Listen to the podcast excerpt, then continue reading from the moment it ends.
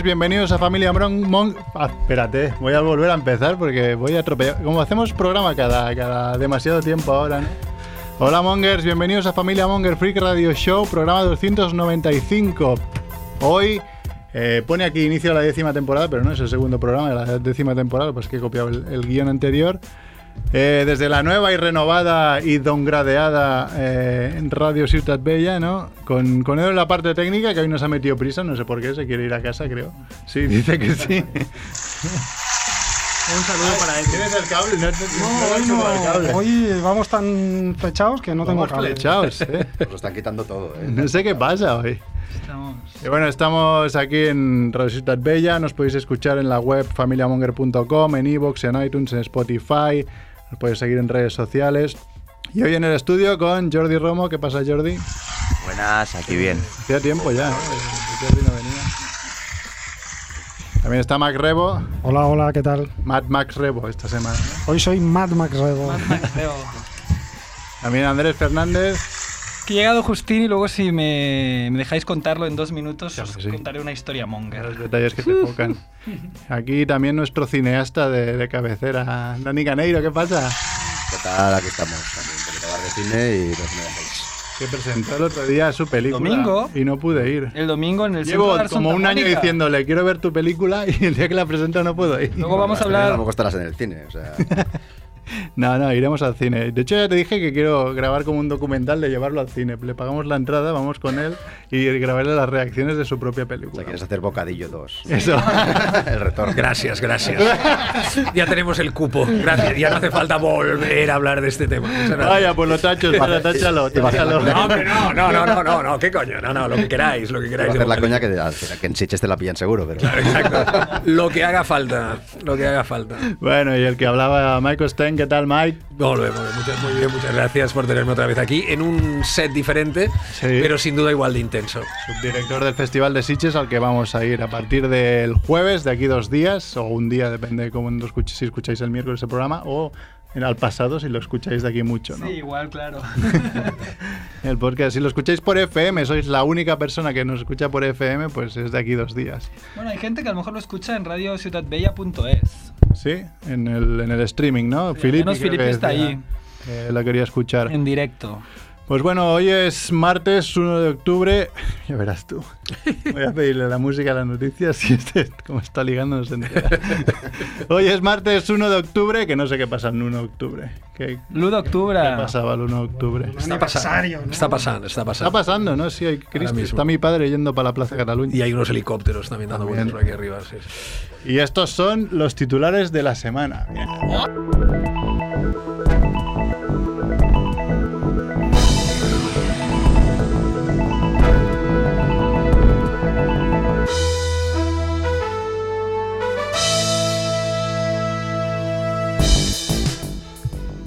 Muerte de la semana. Muere Sid Haig, o Haig, actor y muso de Rob Zombie. Cierto. que sale una peli de las próximas de, ah, de las de Sitges en Three from Hell, ¿no? De un papel y será un, poco un homenaje y una fiesta. Sí, sí, sí, lo, lo comentamos luego si queréis. Tengo algún detalle concreto sobre esto. Vale. Muy bien, pues muerte de la semana 2. Yo he buscado muertes de actores. ¿eh? Muere Aaron Eisenberg, actor de Star Trek a los 50 años. Muy joven, ¿eh? Muy, muy joven. Muerte absurda de la semana. Muere una joven tras explotarle el móvil mientras dormía.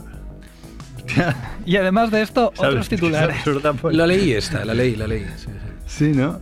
Eh, un borracho desentierra a su amigo para llevárselo de copas. Era yo.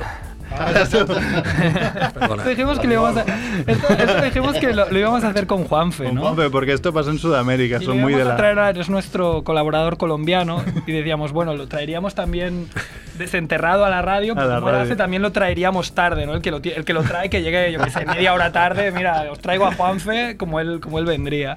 Hay una peli de Roger Corman que hace esto también. Sí. Los Ángeles del Infierno.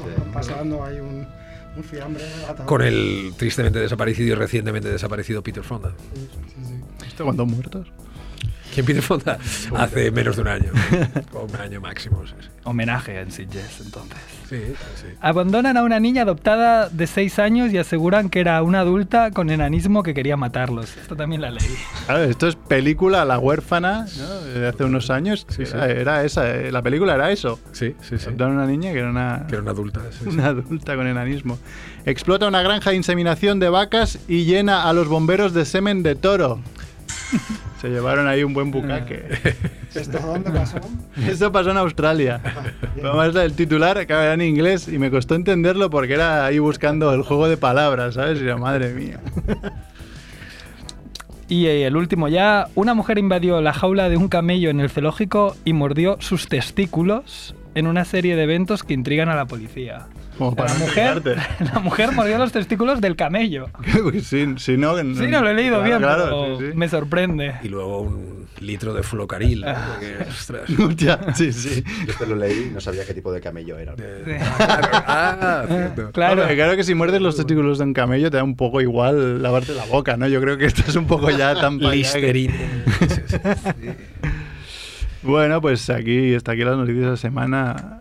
No sé si queréis ampliar alguna. O si no, Andrés, cuéntanos tu, deta- mi tu detalle que me detalle foca. que vale, foca muy rápido porque realmente el programa de hoy va íntegramente de cine. Tenemos a Mike Hosteng, subdi- subdirector del Festival de Sitges. También tenemos a Dani Caneiro, que ha presentado por fin su primer largometraje después de varios cortometrajes.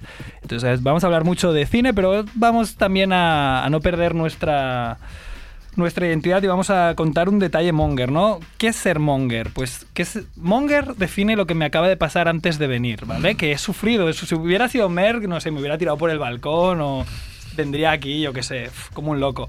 Pero yo he intentado mantener Es decir, con el pelo a lo loco. A lo loco, no. pero ya no hay pelo. Sí, sí, cuando Merck tenía pelo, cuando Llegaba con el pelo a lo loco, ahora ya no. Se lo dejaba muy largo y venía como un loco. Parecía Doc de, de Regreso al Futuro, pero con Sí. menos pelo.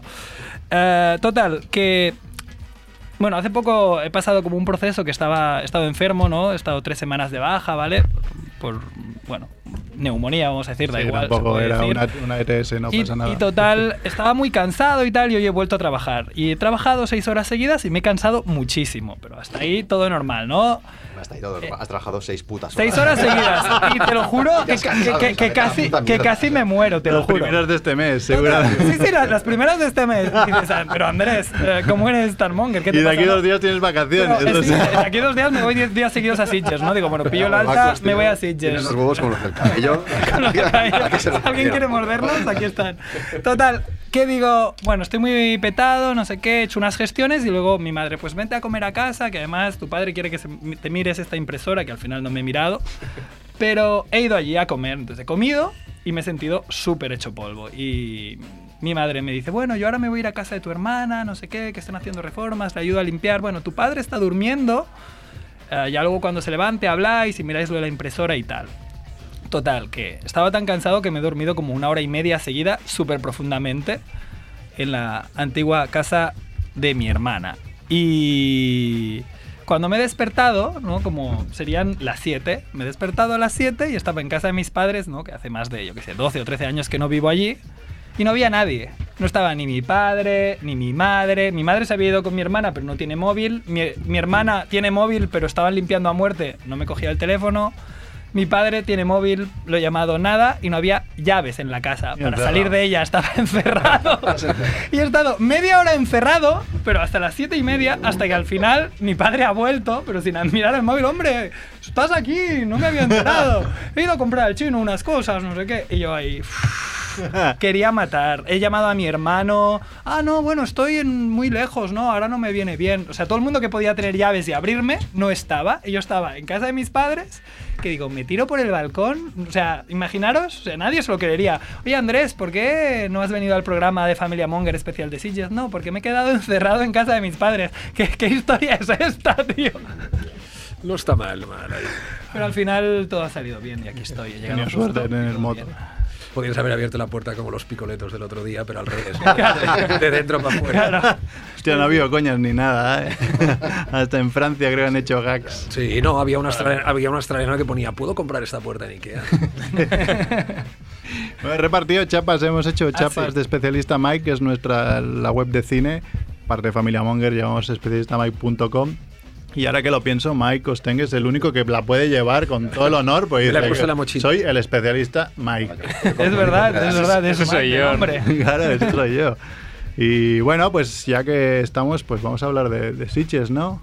Sí, Este jueves acaba el día 12. Un poco putada este año que el día 12, bueno, 13, claro, es verdad, que el día 12 caiga en, en fin de semana. En sábado, era- decir.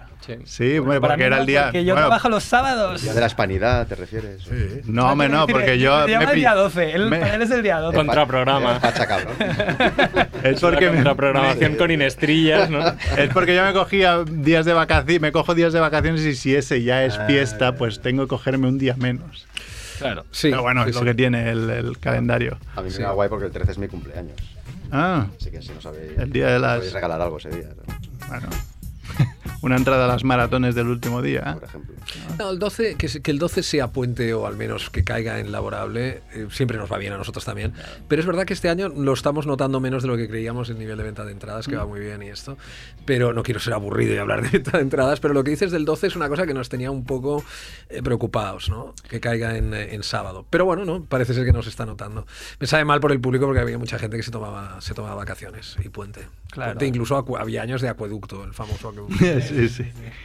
Bueno, eh, este año es leitmotiv es Mad Max, ¿no? La portada, bueno, el póster del, del festival es Mad Max y creo que Mac Rebo tiene aquí Algo que decir. problema con Mad Max. Yo estaba dispuestísimo a ver Mad Max por enésima vez y mi sorpresa cuando empecé a, a mirar el programa es que no, no, no, no encontré... No hay Mad Max. Solo encontré los, los Mad Max bastardos que me encantan, por Qué cierto.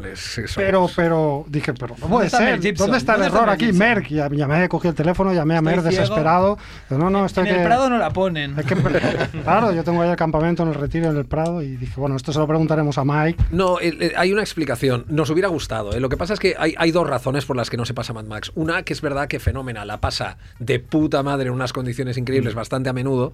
Y eh, hay tres razones, perdón. La segunda es que es verdad que hemos reducido, por primera vez en 18 años que soy subdirector del festival, se ha reducido el número de películas por fin. No el número de sesiones, ni no baja en intensidad, pero sí el número de pelis, porque ya había mucha queja de periodistas. El público quiere variedad, pero creo que hemos encontrado el equilibrio, ¿no? Entre, entre mucha variedad y quita- hemos quitado 30 pelis de teníamos en secciones oficiales 201, ahora tenemos 171 sin contar Brigadoon y otras cosas que siguen, que nos llegan otra vez a las 200, pero, pero sí que hemos redu- reducido 30 películas. Entonces, preferíamos, eh, eh, hemos sacrificado un poco Mad Max, pero cambiándolo por esos otros Mad Max que tanto nos gustan, italianos, etcétera, incluso alguno en el Prado lo pasamos como los nuevos bárbaros. Pero yo diría que básicamente las razones son esas. ¿eh? Ah, perdón, y falta la tercera, que Mel Gibson al final no pudo venir. Y es una cosa que estábamos bastante en ello, pero al final no pudo ser. Casualmente su representante era muy amigo nuestro, que de repente se convirtió en su representante y no, no ha podido venir. Y eso que había estado en Burgos hacía poco haciendo localizaciones para el remake de... Perdón, bueno, sí, remake, llamémosle, o la nueva visión de Mel Gibson sobre Grupo Salvaje de, de Sam Peckinpah, pero no ha podido venir a Sitges. Y entonces dijimos, oye, para no tener a nadie nos daba también un poco de vergüenza, ¿no? En este sentido. Por lo tanto, lo sentimos mucho, lo sentimos mucho, pero estás invitado al pase de los nuevos bárbaros de Enzo Castellari. Gracias, gracias. Y hablando de esto, no sé si me equivoco, imagino que se puede contar bien, pero está aparte ahí un cortometraje ¿no? de estética Mad Max de David Muñoz. si no me Totalmente, que además es buenísimo. Bueno, Estreno. Da- David ya es bastante potente en general, pero está muy bien. O sea, ya no es solo molante por el rollo trash y tal, sino que es un buen corto y nos ha gustado mucho y evidentemente lo pasaremos. ¿eh? Está, está muy bien. Espero que más de una vez además lo pasemos. Yo me acuerdo que me encontré contigo, creo, en el pase de Once Upon a Time in Hollywood, ahí en el Fenómeno. Y pregunté, Mike, ¿cómo está lo de Mel Gibson? Dijiste, está al 50%. Sí, lástima, ¿eh? Lástima, sí, sí. De hecho, llegó a estar, yo creo, hasta más cerca. Pero bueno, esto pasa mucho cada año. Hay años que vienen más de Hollywood, otros años menos. Bueno, después hablaremos de quién viene. Que, que yo ya he dicho en casa que dejaré mi, mi, mi heterosexualidad en casa y, y me voy a. a- Bueno, con, con algo, a- con algo acurilenco la puedes recuperar. Curilenco, sí. Eso lo vi el otro día y dije, demás-. Con todos los demás que son chicos, sí. digo, Claro, claro, voy sí. ahí. Bueno, Asia Argento también. Así Argento también. Otra de las cosas que no hay, he puesto primero lo que no hay, después lo que hay, que hablaremos largo y tendido, es sesión sorpresa. Eh, Es la razón del la cortar misma películas. La- es, es el tema de cortar las pelis. También es cierto que normalmente las películas sorpresas suelen ser películas un poco fuertes, no, no de contenido, sino que fuertes me refiero mm, tirando a lo comercial potente, ¿no? Entonces, como Doctor Sleep no la podíamos tener, que hubiera podido ser una buena, una buena sorpresa, eh, las otras cojeábamos un poco. Entonces dijimos que aprovechamos y metemos pelis nuevas de, de otro tipo y tal, y así nos mantenemos en las 171 pelis. Bueno, yo, para mí, Pero Ángel está muy enfadado por eso, ¿eh? O sea, él mismo se queja cada día de que cada día recibe mensajes. ¿Dónde está la peli sorpresa? El otro día hubo la, hubo la rueda de prensa allí en el, en el Circle Artistic y también hubo la pregunta de la peli sorpresa.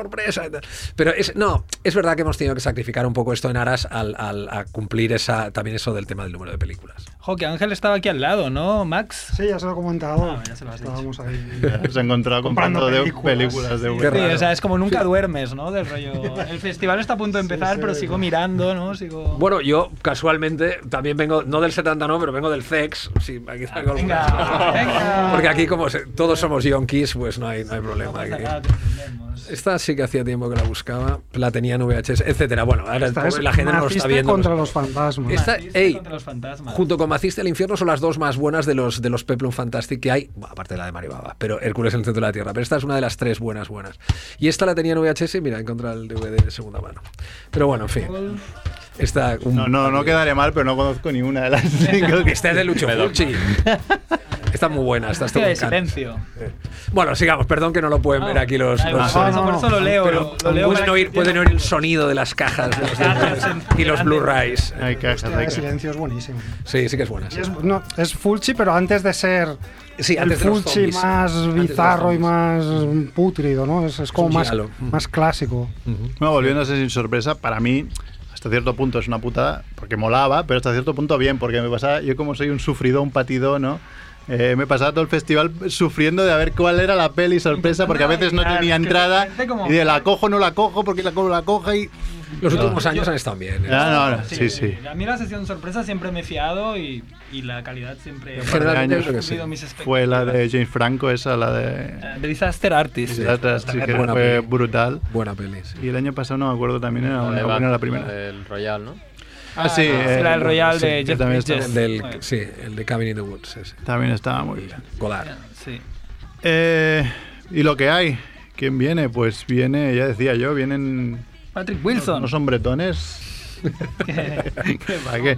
Patrick Wilson, Sam Neill, Aaron Paul, eh, Breaking Bad, viene Sargento, Olga Kurilenko y Nikolai Coster Waldau, por decir unos cuantos. ¿no? Acá, Jamie Lannister. Jamie Lannister. No, Viene el puto Glenn. Danzig. Que le- son- eso. a Es que yo ese no lo conozco, Le daría un beso a Mike. Oh, mira, ya, ahora ya me lo follo. 31 años. El único tatuaje que me he hecho. Me lo follo. Yo, yo siempre he sido más de rockabilly, pero cuando salió el primer disco de Danzig me hice este tatuaje hace 31 años. Madre si mía. en otro brazo tienes uno de Misfits y Samhain, ya. no, no, o sea, para mí Glenn Danzig ¿Quién es? ¿Quién el- es? Glenn Danzig es el festival. Cuéntalo, cuéntalo. No, es el mítico cantante de los Misfits, eh, Samhain luego en los 80 y luego Danzig en, en banda con su propio nombre en los 90. Es un tío. viene a presentar una peli, ¿no? ¿Un documental era? o un- Una peli. peli, Una peli, ¿no? ¿no? Es una Basada peli- en sus cómics. si no me Sí, es una peli basa- él, él aparte es, es editor de cómics desde siempre, pero desde muy joven incluso, ¿eh? Siempre ha sido muy fan, y incluso yo recuerdo un vídeo que salió de, de VHS, en el que se hablaba de... Dan- era un vídeo sobre Danzig, la nueva banda, que producido por él, y hablaba incluso ya de su amor por los cómics y tal. Ha hecho una peli que se llama Verótica, que está basada en un cómic suyo que se llama Verótica, tiene unas críticas horribles en los únicos dos festivales que se ha visto, que básicamente... Si habéis visto alguna vez un vídeo de Danzig, de Danzig ahora, todo es básicamente chicas con silicona y sangre y este rollo. La peli es un poco un- una especie como de extensión de ese universo de Danzig, que es una persona que realmente para mí es un genio de la música en por muchas razones, sobre todo por la intuición que tuvo de joven de crear un tipo de punk en el año 77, ¿eh? no estamos hablando en los 80, ¿eh? o sea, en el año que todavía los Sex Pistols existían, crea un grupo de punk basado muy en las ideas del rock and roll también y, del- y toda la iconografía del terror y tal. ¿no? Pero aparte, es cierto que a veces conocer a tus ídolos es un poco una putada porque es un fan de Donald Trump, es, eh, Claro. es, eh, tiene digamos que tiene, digamos que es bastante políticamente incorrecto a todos los niveles, ¿no? Pero yo de hecho lo conocí cuando yo tenía 18 años, ¿eh? Y ya la impresión fue bastante espectacular. Era Danzig cuando no tenía músculos ni tenía nada de esto y ya, y ya fue bastante borde conmigo. Pero no, no, pero lo recuerdo con cariño porque es- yo creo que es un borde profesional, yo creo que es parte de la imagen, Claro, etcétera, ¿no? la imagen que tiene- Totalmente. Y es, y es un tío que además, como digo, forma parte de su universo el ser así, ¿no? Eh, ha sido, de hecho, nos gusta mucho que venga Sitges, es la primera vez que viene al Estado español para cualquier cosa. O sea, Ah, ni, venido ni a tocar con Misfits ni con Samhain, por supuesto, pero ni siquiera con Danzig, ni ha venido para nada. O sea, es la primera vez que viene. creo que a veces también puede estar bien eh, como separar entre, entre la figura, ¿no? Que el creador, ¿no? El artista y luego cómo es La persona. personalmente, ¿no? Porque eh, no lo sé, o sea, da la sensación que que pueda, puede haber, yo qué sé, la- hay gente que dice, uy, desde que me enteré que, que, que en esta peli luego, pues yo qué sé, mm, pues Woody Allen se Ya. casó con su hija y no sé qué, pues ahora ya no veo pelis de Woody Allen, pero tú dices, bueno, pero has visto que Woody Allen es un genio Pero y en su- tiene claro, en pelis sus- que son En sus brutales. películas no se folla a su hija. ¿no? Exacto, claro. Bueno, habrá traumas y habrá cosas. Esa la vería, ¿ves? Es todo Entonces, bueno, o sea, sí, puedes y entender de que alguien, pues eso, a lo mejor es votante de Trump y tal, y no tienes ninguna simpatía, pero a lo mejor ha creado algo con una estética. Claro, claro, claro. que no tiene tú- nada claro. no tiene Exacto. nada que ver. nada no que tiene ver. nada que Por ejemplo, mira, acuerdo. Que es director, pues Es un claro, facha, la vida real es un facha. Aquí yo, yo no tengo a Danzig, tengo aquí una esvástica y... y claro, pues te puede caer mal, pero sus pelis son muy buenas.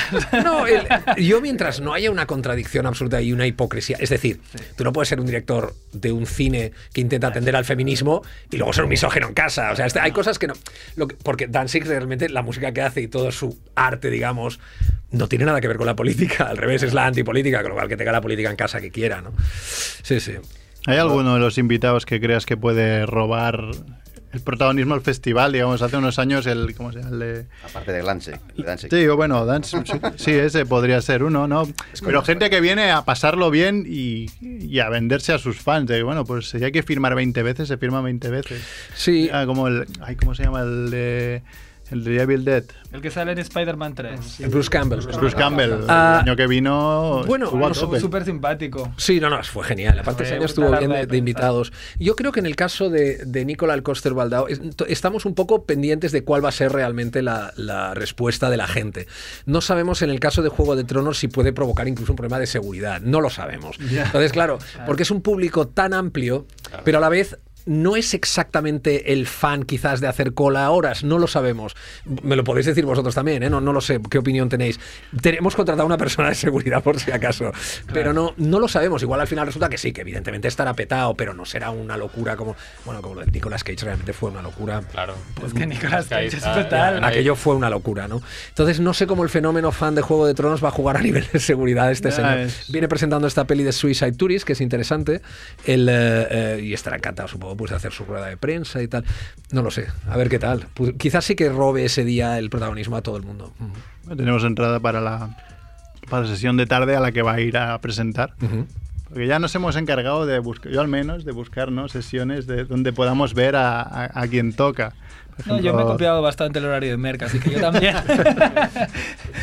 Ley del mínimo esfuerzo. Aaron Paul también puede, no sé, yo sí, creo que hay, hay sí, Aaron Paul quizás no, no lo sé tampoco. Breaking Bad también nos ha sorprendido. Sabíamos que iba a ir bien, pero se vendió todo casi en 48 horas, toda la sesión del auditorio, porque hay un QA también y Sí, tal. Con lo cual, quizás Aaron Paul también haya, haya movida. Quizás también sí. ¿Seguiréis haciendo el truco este? Aunque se haya vendido, igual queda una reminiscencia Siempre. de una entrada que el mismo día se vende. Siempre. Eso está muy, muy bien. Eso está muy bien. Es evidentemente entiendo que sea muy irritante para la gente, que Bueno. esto también puede ocurrir, pero eh, hay que entender que los festivales es un equilibrio muy difícil. Perdonad las excusas, ¿eh? No, pero es si lo pero es la verdad.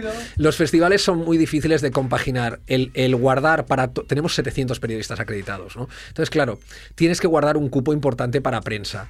Eh, cuando tienes, has vendido todo menos el cupo de prensa, tú te das cuenta entonces, pone que está sold out, pone que está todo vendido. Pero es verdad que luego puedes ver periodistas que anulan, etcétera, entonces puedes, de- puedes lo que se dice, pues le- librar o lo que se dice, de- desbloquear. Los hay en entradas. Eh, exacto. Entonces tú puedes hacer eso los últimos días. No es para hacer enfadar a nadie, no es para putear a nadie, pero es que es muy difícil conseguir ese equilibrio. No, pero yo también encuentro interesante que, porque normalmente está hecho de que supongo que vais ahí, mm, bueno, se van acumulando, pero en vez de ir soltándolas poco a poco, no es como. Hay una hora, el su- suele ser el mismo día, donde hay unas cuantas entradas. Y entonces eso No, da la además la posibilidad- aplicación de Sitges, si Sí, se la baja la gente que está interesada, te, te avisa. Pero eso da la Ah, sí, sí, posibilidad sí, Esto, eso sí. Se pone a la venta tanto y si entras la al momento de que si alguien quiere venir el mismo día y no porque nosotros somos unos frikis que hemos hecho ahí unos Excel. bueno, mi, mi primo lo, lo ha hecho a mano porque es Venezuela, Porque pero el Excel aún no lo ha pillado. no lo ha pillado cómo va. Está ahí con la escuadra y el cartabón. Pero, claro, mm, yo qué sé, mi hermana que me ha dicho, ostras, pues quiero ir, no sé qué, oh, pues quiero ir el domingo. Y he dicho, ostras, pues hay una que se llama The Lighthouse, que yo tampoco tengo, pero voy a estar atento. Y cuando me avise, yo te aviso. Y mi hermana, pues eso, el mismo día igual la compra y se viene así. Es una sesión que Sí, la- las sí, sí. entradas normales ya intentó una amiga mía del trabajo y no lo consiguió. Y yo con la- el pase de prensa intenté y no lo conseguí. Lo que pasa es que como soy un enfermo, estuve dándole F5 durante cuatro días hasta que alguien soltó una entrada, entonces la pude Claro, coger. claro. Sí, sí. Pero, Hombre, pero si yo, no- el, aparte, aparte de los métodos estrambóticos y tal, pero aparte de esto, bromas aparte, eh, por- a mí me supo fatal y tenía toda la razón, un, eh, porque intento seguirlo los, las primeras horas de cuando se empiezan a vender las, pe- las entradas anticipadas, y había uno que decía, y tenía toda la razón, decía, solo han pasado cuatro minutos y Lighthouse ya que no queda ni una entrada. Claro, es que... eh, es una putada, pero es que en esos, en esos cuatro minutos se ha vendido todo, pero queda todo el cupo enorme de periodistas y de otras cosas que luego se puede ir liberando. ¿no? Entonces, claro, eh, José Luis Rebordinos de, San Sebastián lo decía el otro día. Decía, bueno, otro día no, perdón, lo decía el año pasado referente a lo que harían este año. Dice, vamos a tener que, coger más cupo de entrada, reducir el número de películas y coger más entradas para los periodistas, porque ya no es muy difícil que puedan cubrir. Y claro, ese equilibrio, repito, es muy difícil. A veces quedas mal con el público, a veces con los periodistas, una putada. Pero oye, gracias por la insistencia, es muy importante. Merck, No, no, yo. yo Merck es increíble. Yo sigo probando por Little Monsters, ¿eh? Yo. Eso también voló bastante rápido. No, no, es que no, no, no había. No había porque eso, porque hay las ventas, la venta anticipada, De ¿no? packs. La- los packs, que entonces los la gente lo coge el- ¿no? Igual récord Ha de habido, venta ha habido récord de, de packs y récord de entrada. Récord de- eh, sí, con- lo que pasa el año pasado es diferente porque había Carpenter. Hay que quitar Carpenter. Pero quitando Carpenter sí que todavía estamos como un 2% por encima. sí, sí. Oye, este año también en concierto, ¿no? Veía. eh, Sí, pero no en el auditorio. No hay, en el, auditorio. sí, German- hay Herman Kopp, que lo ha montado Diego López, que es el que lleva Brigadún, con muy buen acierto. Es el Herman Kopp es un compositor desde que empezó en los años 80 y que empezó a hacer su nombre porque hizo las bandas sonoras de Necromantic 1 y 2. Entonces, a partir de ahí tiene ese, ese seguimiento de culto y tal, y creemos que es un concierto, evidentemente, para un público ya muy especializado, pero que nos mola tenerlo y sobre todo gracias a que ha sido Diego el que tuvo la idea. Qué bien. Sí, sí. ¿Qué más tenéis? ¿Para qué te veo con la cerveza? Este año has venido más Sí. entero, ¿no? No, no, no, además es perfecta. El año pasado. Debo decir que la- eh, me- Estabas muy preocupado el año sí, luego, pasado. al día siguiente. muy bien, ¿eh? Pero es normal. dijiste, no, no, mira, al menos no este año, al menos este año no hay vídeo, que luego lo miré entero. El, desde luego, eh, debo decir que la abstinencia no es parte de mi personalidad y de mi vida. Y además, de hecho, ya me he tomado un Jack Daniels antes de venir. Pero aquel día tenía toda la excusa del mundo de venir pedo, porque venían dos amigos, uno australiano y uno canadiense, y aquello se nos fue de las manos. Entonces, el, eh, el, eh, la- después de la, la comida se alargó hasta la hora de la familia Monger, con lo cual así vine en un estado. Pero bueno, al final vino Veritas, ¿no? Seguramente dije todas las cosas interesantes. Luego lo, luego lo vi, y aparte de un cierto lenguaje corporal en el cual había. se notaba que había allí una cierta intoxicación, al menos no dije nada de lo que tuviera que arrepentirme. No, claro que no. Además, en Familia Monger, pues igual estabas Es el lugar adecuado. espíritu Claro, claro. para Es el lugar poder, adecuado. Claro, este claro. ambiente distendido, hablar un poco sin filtro. Claro, claro. Bueno, hablando del año pasado, antes hemos hecho spoiler, y hasta donde quieras y hasta donde puedas. Wismichu, Bocadillo, el año pasado. La que se lió en Sitges yo no la recuerdo en mucho tiempo, pero en todos los estados. O sea, la que se lió de gente, la que se lió en, la- en las noticias, la que se lió contra el festival también, Sí, sí, porque sí, dieron sí. muchos palos. Alguno a favor, aunque no me parezca. Si es bueno o malo, ¿eh? Realmente. A mí- nivel de comunicación. A ver, ahora, ahora echando la vista atrás, el, eh, El documental. hay, hay varias cosas. hay sí, lo he visto, lo he visto. No, de hecho, tuvieron que pedirnos permiso a todos para que firmáramos el consentimiento de salir en el documental y que saliera así y tal. Y dijimos que sí, firmamos y tal. Solo, solo pedimos un, pa- un par de, de cosas que las puedo decir aquí. Había una frase mía. Yo salgo muy poco, salgo un momento en que se ve a Wismichu, que me lo presentan y tal, yo no lo conocía. Y, eh, y yo ya me estaba oliendo algo de que iban a armarla porque yo no había visto Bocadillo. A pesar de que es cojonudo. Hay tweets, ah, mentirosos y tal. Ni la habíamos visto. Sí que sabíamos que iba a haber un poco de lío porque venían en plan de que vamos a mostrar algo diferente. Uy, cuidado, ya veréis que es total, no sé qué. ¿No podríais regalar unas camisetas a la salida? Uf, cuando me dicen estas cosas digo, aquí qué va a pasar, ¿no? Y recuerdo que estaba Wismichu y le dije, bueno, ¿qué? ¿Habrá que llamar a los bomberos o qué? Entonces pre- preferí quitar esta frase que era un poco incendiaria, nunca me, nunca mejor dicho. Porque además daba la sensación, algo, pero- no, sinceramente, daba la sensación de que yo había visto la película. No, Claro. lo que sí es verdad es que tanto Ángel como yo sí que podíamos pensar que, bueno, habría jaleo. Lo que pasa es que pensábamos que sería una respuesta más positiva. Hubo respuesta positiva, ¿eh? ciertamente, ¿eh? la hubo, pero sí que es verdad que las horas después fue un poco jaleo y hubo llamadas de todos los periódicos importantes y tal. Pero eh, esto acabó en 24 horas y después ya vimos el documental, etcétera, etcétera, dimos eh, eh, permiso para todo, etcétera. Bien, bueno, he visto el documental. Yo creo que el documental tiene problemas un poco de ritmo. ¿Lo habéis visto? Sí, sí. Yo lo vi porque, No, de hecho, no sé si todo. ahora te contaré, Andrés. y- Nos- no- nosotros lo Andrés y yo fuimos, creo, los últimos en entrevistar a Wismichu. Eh, Pedimos dos An- entrevistas. antes- Nicolas Cage y Wismichu. y Wismichu. Nicolas Cage no nos lo dieron. a los dos lados. Wismichu sí. Y dijimos, bueno, pues venga. Yo creo, Entonces- que, sí, yo creo que en un principio la intención es, es en general buena, es crear provocación sobre unas estructuras un poco ya eh, eh, que van con una inercia, como es la distribución, como somos los propios festivales. A mí el troleo no me parece mal en este sentido, es decir, te lo tienes que comer y dices, oye, pues adelante. Sí que es verdad que luego el todo esto fue para un documental que, que es verdad que da esa imagen que está bien del experimento, de, de- de- de esa transgresión.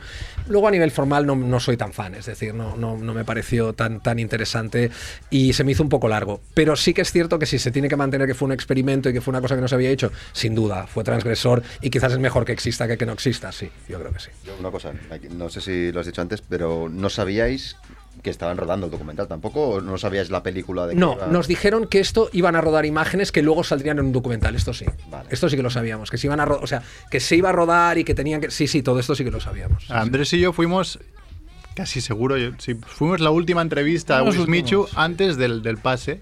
Nos dijeron rápido porque se tiene que ir a cambiar y tal.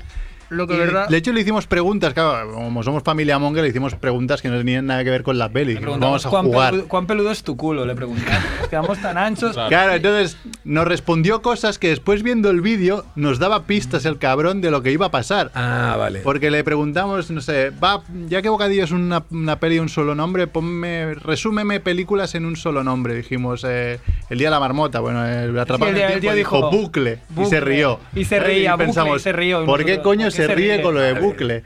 Y, después, además coincidió que cogimos el micro, las grabadoras, hicimos el programa de Familia Monger en directo desde ahí, de los jardines del Prado, ¿no? Estamos en el, en el Prado. Y entonces, mientras hacíamos el programa, empezaron a sonar los teléfonos móviles, ¿sabes? De, está pasando algo muy gordo con el Wismichu. Y dije, ¿qué está pasando? Y en un, en un primer momento, Andrés y yo creo que nos cabreamos bastante porque nos había timado en la cara, se nos Sí, bueno, había... a Bueno, todos. es que nos timó claro. el, el troleo era distri- bueno Era hay todo, no- lo no de Familia al final, al final lo de Sitges eh, eh, fue lo que fue pero cuando ves el documental sí que hay cosas que me saben peor por la, me saben mal por la gente aunque también entiendo la mala leche con la que lo hicieron ¿eh? y, que, y que también provoca ese debate pero esos distribuidores y productores que van a comprar la película por adelantado y tal y cual ostras hubo momentos que me eran difíciles de ver Sí, ¿no? sí. porque eso realmente es un Eso es mucho más gordo Porque a unos periodistas o a un festival oye al final forma parte un poco también de esto pero aquellos distribuidores y productores que están eh, como- os acordáis pixelados y, me- y Sí, no sí, sabe sí. quiénes son y tal Claro, luego pienso, hostia, esto ya es un tema más gordo. Son gente que se iban a jugar tu dinero, que apostaban por ti, tal. Y, me fue un poco, me da un poco de repelús verlo, ¿no? Que digo, hostia, que pobres, ¿no? Me sabía Se mal. la han jugado, pero bien. No, Ah, yo- totalmente. Yo, vi el documental Totalmente. porque nos grabaron y de hecho pre- preguntamos, ¿y esto para qué es? ¿Para los extras del DVD? Eso, Sí, sí, sí, no sé qué, vale, vale. No, y claro, cuando lo supimos dijimos, qué cabrones que nos han grabado. Y además digo, y Andrés ha firmado con el nombre, apellidos y yo no he firmado, entonces yo puedo denunciar. A ver si me ponen, a ver si Súper rayado. yo quiero salir en IMDB. Sí. La, la única cosa, la única cosa que me sorprendió realmente fue eh, la, la agresividad de cierta gente hacia nosotros, eh, llamándonos mentirosos, que habéis, pues, habéis visto la peli, que no sé qué, qué tal. No, nosotros sabíamos que iba a haber una especie de cuestión experimental, como decíamos, rodando para un documental, que evidentemente conociendo a hemos dicho habría una cierta provocación, entonces lo sabías y el productor nos lo había dicho, ¿eh? Eh, Luis de Val nos lo había dicho y tal.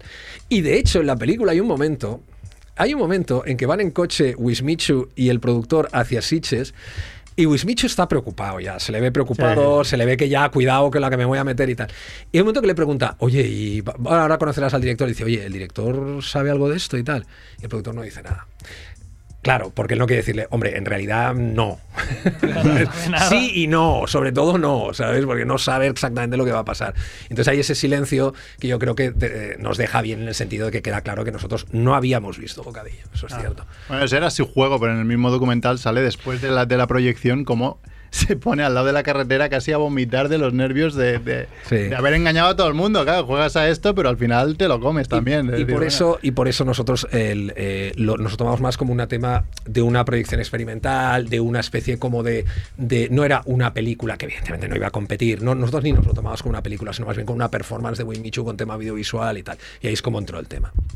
Pues muy bien. Cerramos el tema Wismichu. Ya, ya Sí, sí. claro. Este Ahora, año no creo que haya tema Wismichu ni nada. que este para- año no tenemos ningún youtuber. Sí, porque nadie, nadie me pregunta por Rubius, El que año, todavía pasado, no, el, el año pasado es verdad que el Rubius. eh, El Rubius la- pero fue- todo bien. Lo petó todo, claro. Sí, trajo la serie Movistar Sí. en 3D, bien Al hecha que le y guste, tal. fantástico, sí, lo sí. tenía que hacer. Y solo, Sí, claro. Pero, mira, fíjate, es que lo que es curioso es que por, por ser muy gamberro y muy transgresor, pues mucha más gente seguro que te ha llamado y te ha esto. En cambio, el Rubius hizo algo que es como un producto mm, del cual te es- puedes esperar esa calidad y, y cumplió, ¿no? Y supongo pues que sus fans pues lo agradecieron.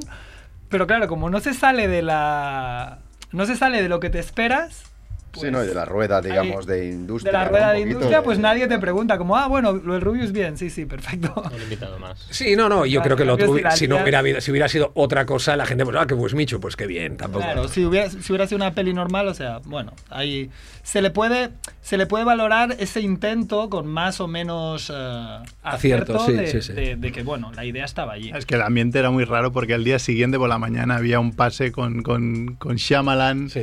que mostraba los primeros 20 minutos de Glass y, y la gente en la cola solo hablaba de Wismichu. Digo, hostia, yo pensaba, si estamos a punto de ver a Shyamalan aquí Bueno, presentar... os puedo dar un dato, no, no recuerdo el porcentaje exacto, pero cuando hicimos el resumen del año eh, de los impactos con el departamento de prensa, los impactos mediáticos de cada cuestión y de cada invitado, etcétera, el segundo era Nicolas Cage, pero a mucha distancia el primero era Wismichu. Claro. cosa Claro. que Es también es muy interesante y co- cosa que también nos tiene que hacer reflexionar a los festivales. Nosotros creo que estuvimos eh, acertados de traer a Rubius y a Wismichu eh, como youtubers y hacer ese nuevo lenguaje con eh, ese tipo, digamos, de, de- de espectador o de, persona que consume ese tipo de contenidos y que también pueden ir hacia el cine. Porque Rubius y, y Wismichu no dejan de ser personas que también hablan de cine, hablan de anime, hablan de cosas así.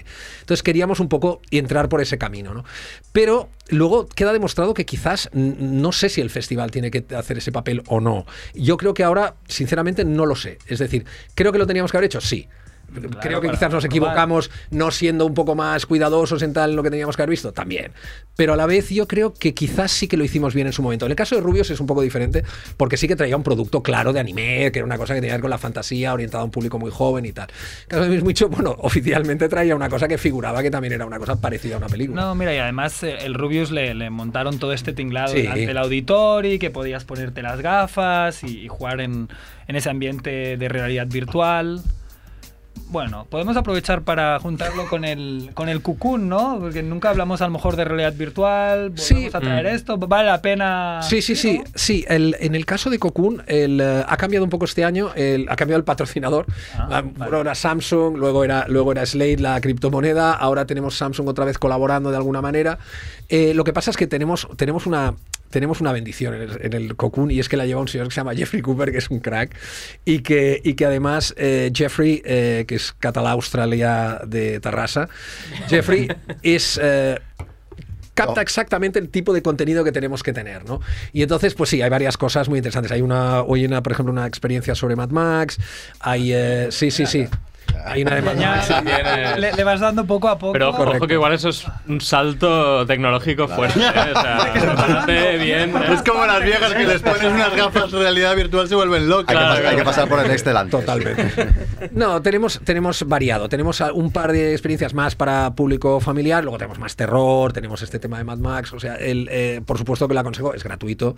Está en el edificio Miramar, con lo cual, eh, bueno, ahí tenéis todo el, el Cocoon Genial. con su VR. Si la gente que nos escucha quiere ir, que vaya a primera hora, porque te dan tickets por hora, creo, al menos el Algo año así, pasado. sí, sí, sí, así y está. entonces coges, porque si vas a la una al mediodía o a las petado. cuatro ya, ya no, ya no hay, ya no hay opción de entrar. Así te puedes Y organizar. Está bastante bien. Ah, pues gracias por decirlo, porque esto y los fines de semana siempre es más complicado. Cuanto antes mejor. Y digo, mira, vamos a hablar un poco de realidad virtual. ¿Pero qué os parece si hablamos un poco del Cerro de los Dioses que se, se estrenó este domingo? Yo le puedo hacer una pregunta a Mike, que me estoy jodiendo a mí mismo.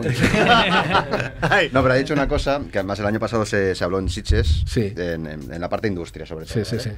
pero se, se hacía un panel sobre el rol de los festivales eh, desde el punto de vista de los creadores, industria, etcétera. Y ahora como has comentado un poquito también, ¿no? Eh, no sé si el festival debería haber eh, dado ese paso, ¿no? Sí, sí. Y yo te pregunto... No, no, oye, perdona, no te cortes. Me llamaron tonto el otro día en un podcast. O sea, No, que no, no, no, no. No pasa nada, ¿eh? No, no te- a no. mí, a Diego y a Ángel, en un podcast Sí, maravilloso, no, nos llamaron tontos. soy una persona muy correcta, facha, pero correcta. Tengo aquí mi esvástica. Exactamente. No, no, no, no, no, no, voy, no, no voy por aquí. Mi pregunta es, eh, como ahora decías, no sé si los tendríamos que haber eh, o no, no sé si era el movimiento correcto. Te quería preguntar directamente Sí, claro. cuál, cuál crees que es el, el- el- la razón de ser de un festival hoy en día, en el año 2019, Sí. eh, aparte de, de, vale, de, de ser un escaparate para el público, para ver películas a lo mejor no tan accesibles, pero que cada vez a lo mejor son muy accesibles porque están en Netflix Sí. al día siguiente Correcto. o tal. Mira, está muy bien dicho. No, no, y además lo de, lo de, por supuesto, lo de Netflix y lo de, y lo de, y lo de las plataformas en general, porque recuerdo que Amazon, nosotros el año pasado inauguramos una peli producida por Amazon. Pasa que como tenía distribución tradicional también, nadie se quejó, pero era una peli de Amazon. Entonces, dicho esto, eh, lo- el- a ver. Intentaré ir rápido, ¿eh? porque son dos preguntas. Una es el tema de qué- para qué sirve un festival y dos es el tema para el tema de las plataformas. Eh, ¿Para qué sirve un festival? Yo intenté hacer un- un- una reducción, como si fuera un chef y tal, de la- para qué realmente servía un festival. Y me, me salieron cinco reglas que creo que Sitges cumple bastante bien. Una es puede sonar mercantilista, pero es la verdad, es la promoción de la sede. Es decir, los festivales más importantes del mundo, Cannes, Venecia y en este caso Sitges, no es de los más importantes del mundo, pero se parece a estos en una cosa, y es que se crearon para promocionar una sede turística. En este caso, pues Cannes, Venecia, Sitges. ¿no? Entonces, esto, esto es el, eh, los- la mayoría de estos festivales, que son los más antiguos, empezaron por esto. Y tiene sentido. Entonces, la segunda sería ser honesto con tu propia programación y traer para tu público las mejores películas de lo que tú eres el especialista. En este caso un festival de género, cine fantástico. La tercera regla sería en dirección contraria, es decir, proyectar afuera lo mejor de la cinematografía local, en este caso catalana y española. Eh, eh, creo que eso lo hemos conseguido eh, al 100%, es decir, todos los grandes agentes de Hollywood y las grandes empresas de representación de Hollywood y también francesas vienen a Sitges, ahí se han firmado contratos de representación, la mayoría de los, eh, de los directores que podéis conocer en Cataluña y España tienen representante en Hollywood, de los, de los que tienen cierto... No, no, perdón, perdón, me refería de los que han tenido al menos película en Sitges, pero os pongo un ejemplo, El Hoyo. Pues el hoyo, eh, hemos eh, Galder eh, Urrutia, que es el director, tiene, bueno, de repente ahora no tiene uno, tiene dos compañías que le representan en Hollywood, ¿no? Después de pasar por Toronto y anunciarse que la película iba a Sitges, ¿no? Sí, sí, no, claro. La cuarta sería, la cuarta regla sería eh, que tú tienes también que tener un festival eh, que no sea solo en tu sede geográfica, es decir, utilizar las nuevas tecnologías, etcétera, etcétera, para estar 365 días al año presente. Y la quinta, que es muy importante cuando trabajas con dinero público, es no ser deficitario. Entonces, esta sería... Esta, esta- esta está bien. Es- sí, esta, está, esta me gusta. Entonces, el, eh, yo más o menos lo reduje. A veces pongo una sexta, a veces no. Pero bueno, en este caso son- serían estas, estas cinco. El tema de las plataformas tiene que ver un poco también con. eh, con cómo están yendo las cosas actualmente. Y me gusta poner unos ciertos ejemplos de por qué nosotros somos a favor de las plataformas. Y siempre amigos de los exhibidores, a pesar de que ellos, pues, evidentemente, se han quejado un poco de por qué hay una película de Netflix de inauguración, etcétera. A pesar de que no dicen que el año pasado era de Amazon, porque sí que es verdad que tuvo eh, eh, exhibición tradicional. A ver, eh, en este caso exhibición me refiero, ¿eh? porque era el- los exhibidores son los que han puesto un poquito, el- no el grito en el cielo, han sido encantadores, pero sí, hombre, un Netflix, tal. Entonces, yo me gusta decir dos o tres cosas referente a esto. Uno, Nadie hubiera dado jamás 50 millones de dólares a un director coreano para hacer una película de una niña enamorada de una especie de hipopótamo. Okja, ¿vale? Pues esta película no solo estuvo en Cannes, sino que es una obra maestra, sino que este tío ha ganado la Palma de Oro este año. Es decir, este, es un- este yo creo que es un buen ejemplo de cómo funcionan las cosas. Segundo ejemplo, una película, no soy muy fan, pero la película, por ejemplo, Bird Box con Sandra Bullock en Netflix la han visto 250 millones de personas, ¿vale? Claro. Genera La eso. plataforma es tan grande. ¿Qué genera eso a nivel de público que quiere ver cine de terror, por ejemplo? Señores, es que eso es muy gordo. Quiero decir, hay, hay que estar, hay que ver que eso también existe y no se puede negar, no se puede poner puertas al campo. Fíjate que- Ahora, perdona, sí, sí, que, no, no, y acabo. Creo que el siguiente paso, y es donde vamos a estar todos y donde también los exhibidores yo creo que van a llegar a un acuerdo con estas plataformas, es que van a tener que ir al cine. Estas, estas muchas de estas películas, y es que no son películas de cine, hombre, no, sí que son películas de cine, por desgracia no encuentran muchas veces distribución. Si Amazon, por ejemplo, tiene ahora una política a favor de los cines, Netflix la va a tener muy pronto. El, en el caso, por ejemplo, también hay que entender que los cines tampoco todo el mundo en el mundo puede acceder a un cine. Es decir, nosotros estamos, somos muy urbanitas, estamos acostumbrados a vivir a eh, X metros de un cine. el 90% de la población vive a 100 o 100 o 200 o 300 kilómetros de un cine. O sea, queremos generar ese público que quiere ir al cine. Creo que las plataformas son fundamentales y estratégicas para eso. Y al final, sus películas también se estrenarán en cines. Ey, y nadie nos paga por decir esto. Nada, esto lo creemos a pies juntillas. No, yo creo que es a lo que evoluciona la, la in- la industria, ¿no? O, la, o el Sí. consumo, ¿no? Del consumo audiovisual.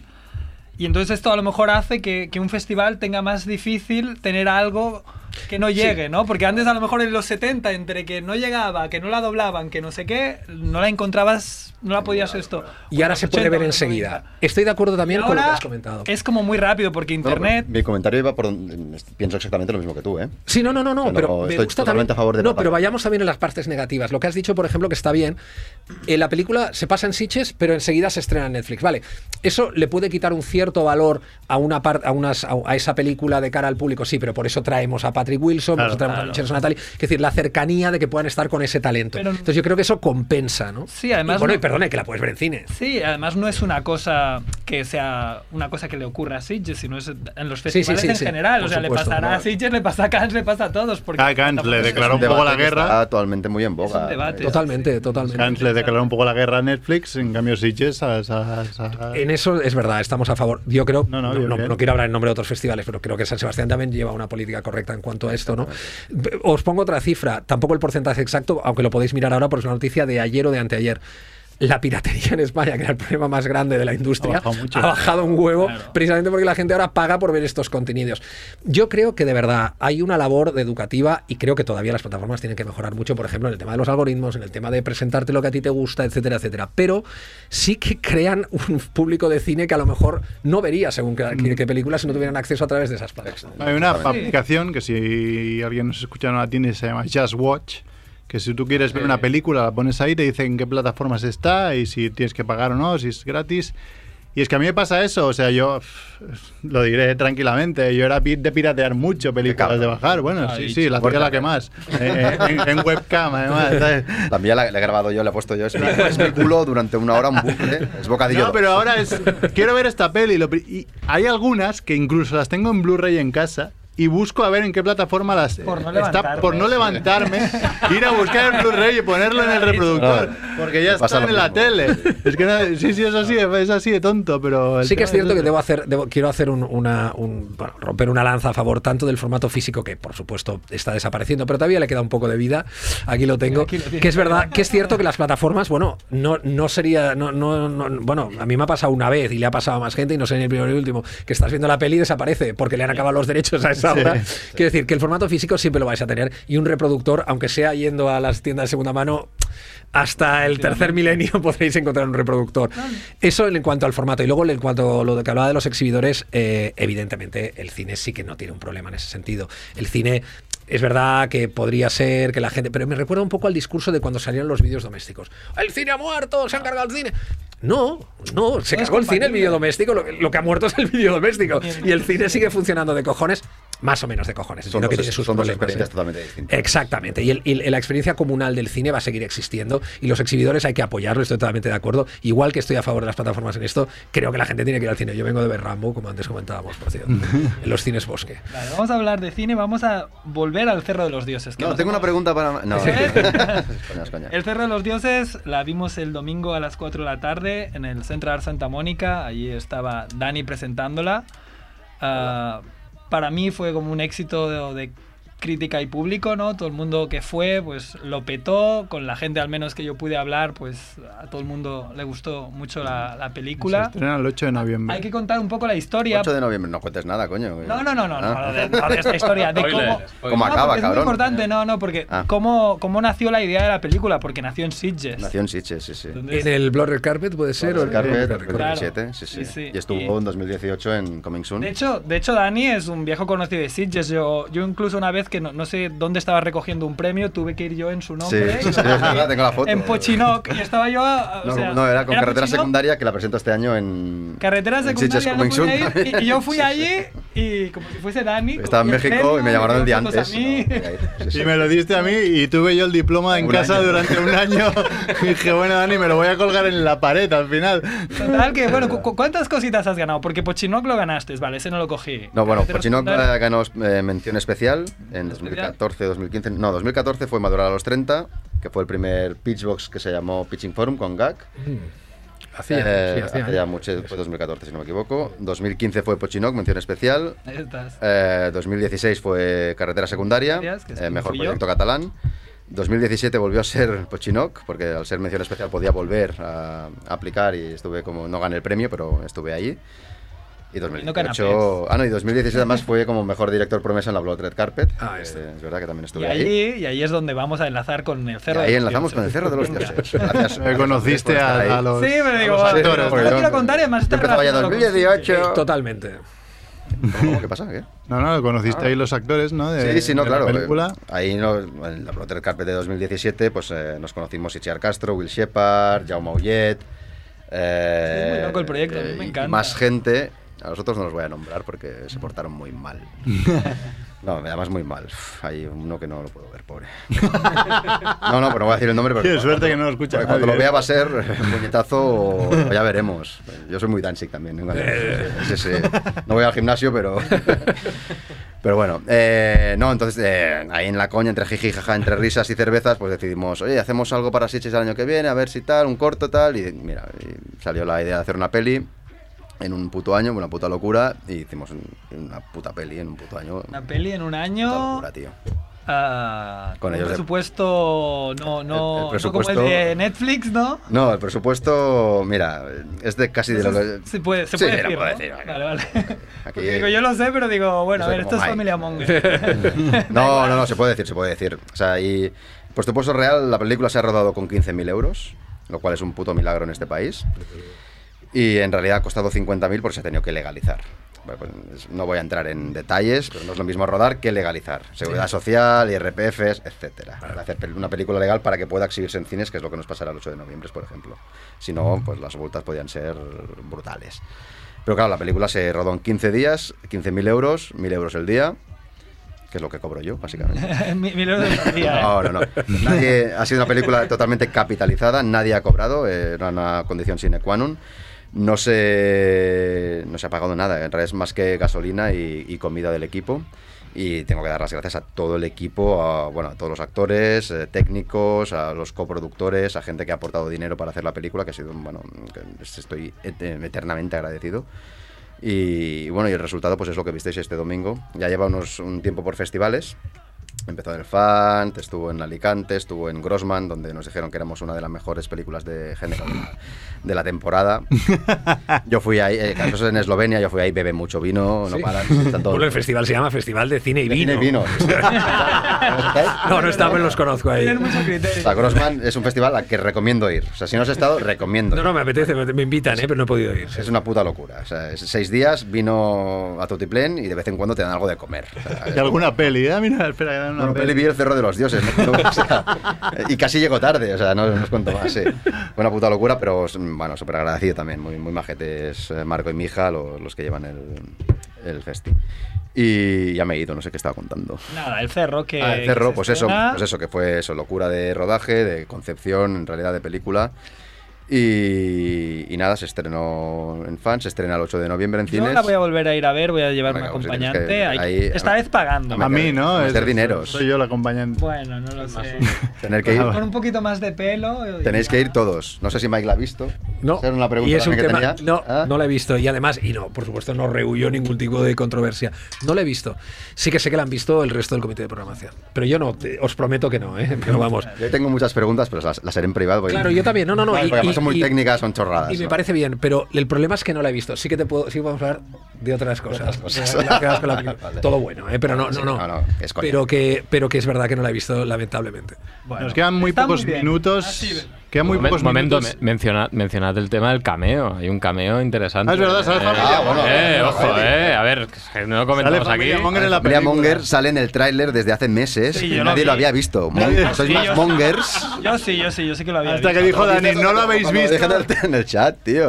No No, lo vio lo, había, lo había visto antes en el tráiler. ¿Y por qué no lo habías lo dicho? en el chat. Nah. Yo Tú creo lo que dijiste en el tráiler cuando yo lo dije en el chat. y dije, Claro, lo dijo. A ver, chavales, mirad bien el tráiler, por favor. Entonces yo me fijé que había ahí Familia. Monger. Sí, sí. Bueno, Bueno, no, a ver, para acabar rápido, pues la Qué pregunta rápido ha típica. pasado. Sí, ¿no? sí, ya. La pregunta típica de cada año va a recomendaciones, Mike, sí, de encanta, cosas Mike. raras. Ah, intento, ir de, de lo más, digamos, que se va a convertir en películas fuertes y tal, a, a cosas mucho más pequeñitas.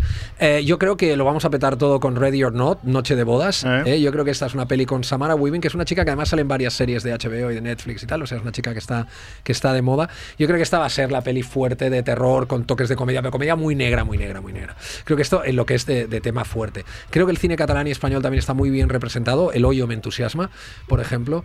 Eh, eh, intentaré, bueno, claro, es que me sabe mal porque eh, luego decir las que me gustan mucho y luego me pueden decir, oye, pero eh, eh, favoritismo y tal. No, eh, digo lo primero que me sale, eh, luego pueden salir diferentes.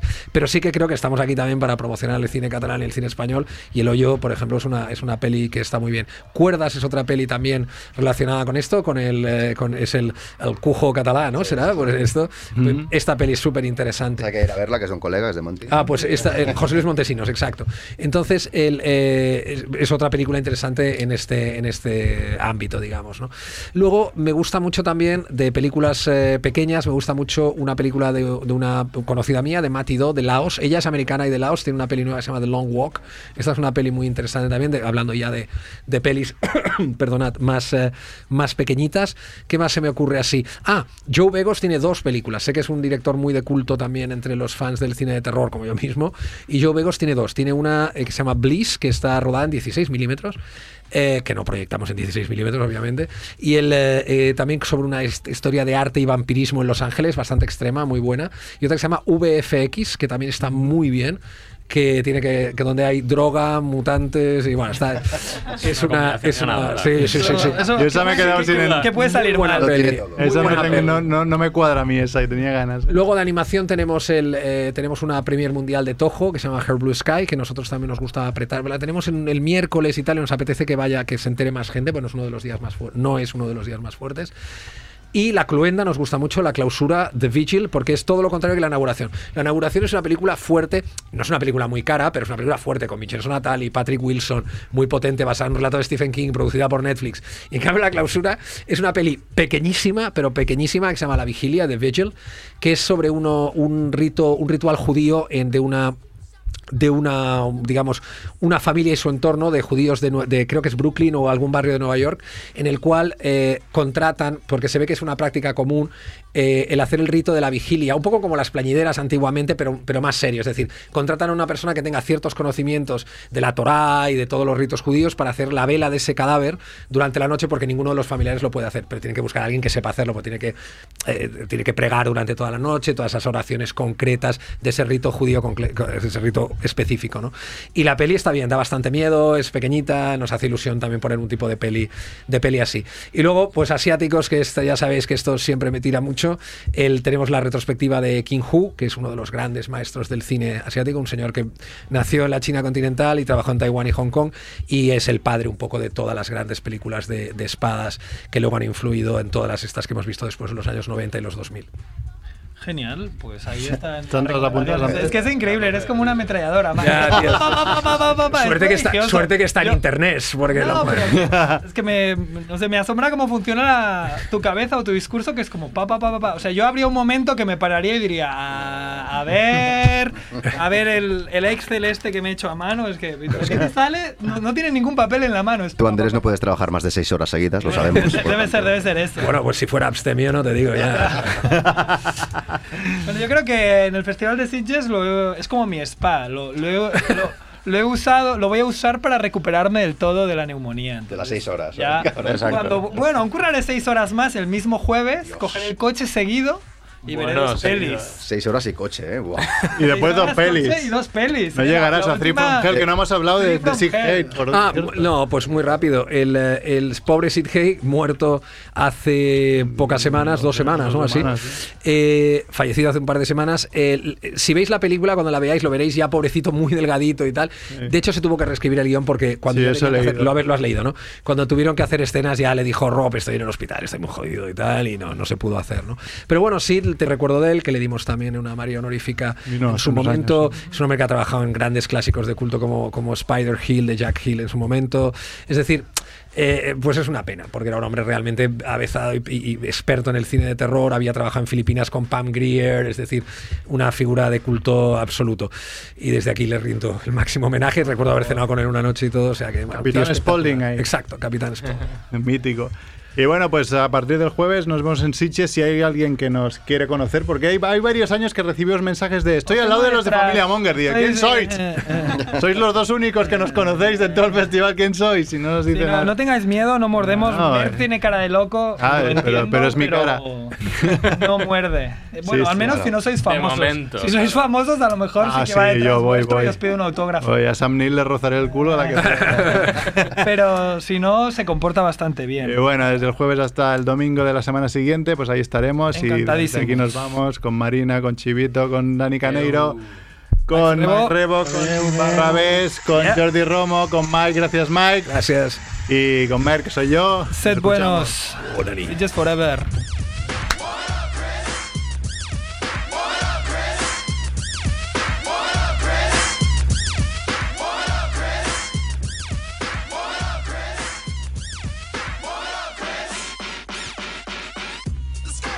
I obviously uh, am standing here today because I have a, a somewhat strange day job compared to you guys.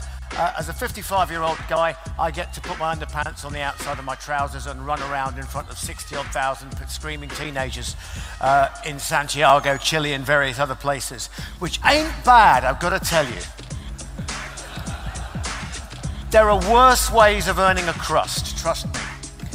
So this is me, well, the back of my head actually, doing doing my day job. And out there, you can see lots of people, and I think it's probably not a stretch of the imagination to say that they are, thankfully, um, Iron Maiden fans. And I hope they remain that way. But can I also just mention that if we're not careful, they might act like customers.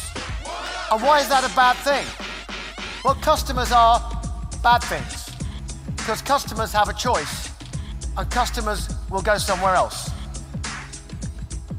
So, what we want is for our customers to be our fans. But also, if I change the word band, one letter, and I call it brand, that's exactly what we are as well.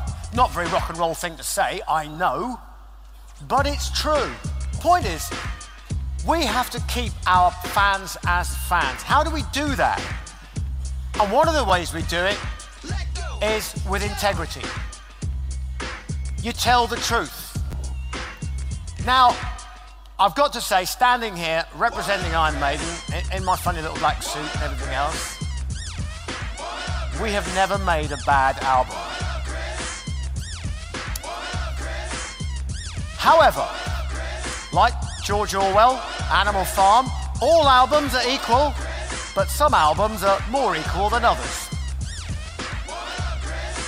But if we take some of those albums that are just a little bit more equal than others, and we say, why do people stick with us? They stick with us because they love what we do, because they buy into our world, and we don't let them down. There we are, earning our money from live, but it's the integrity back to customers, fans. It's not just customers buying buying tickets. They are fans, and they want to know the integrity of the band. And the integrity of the band is its creativity.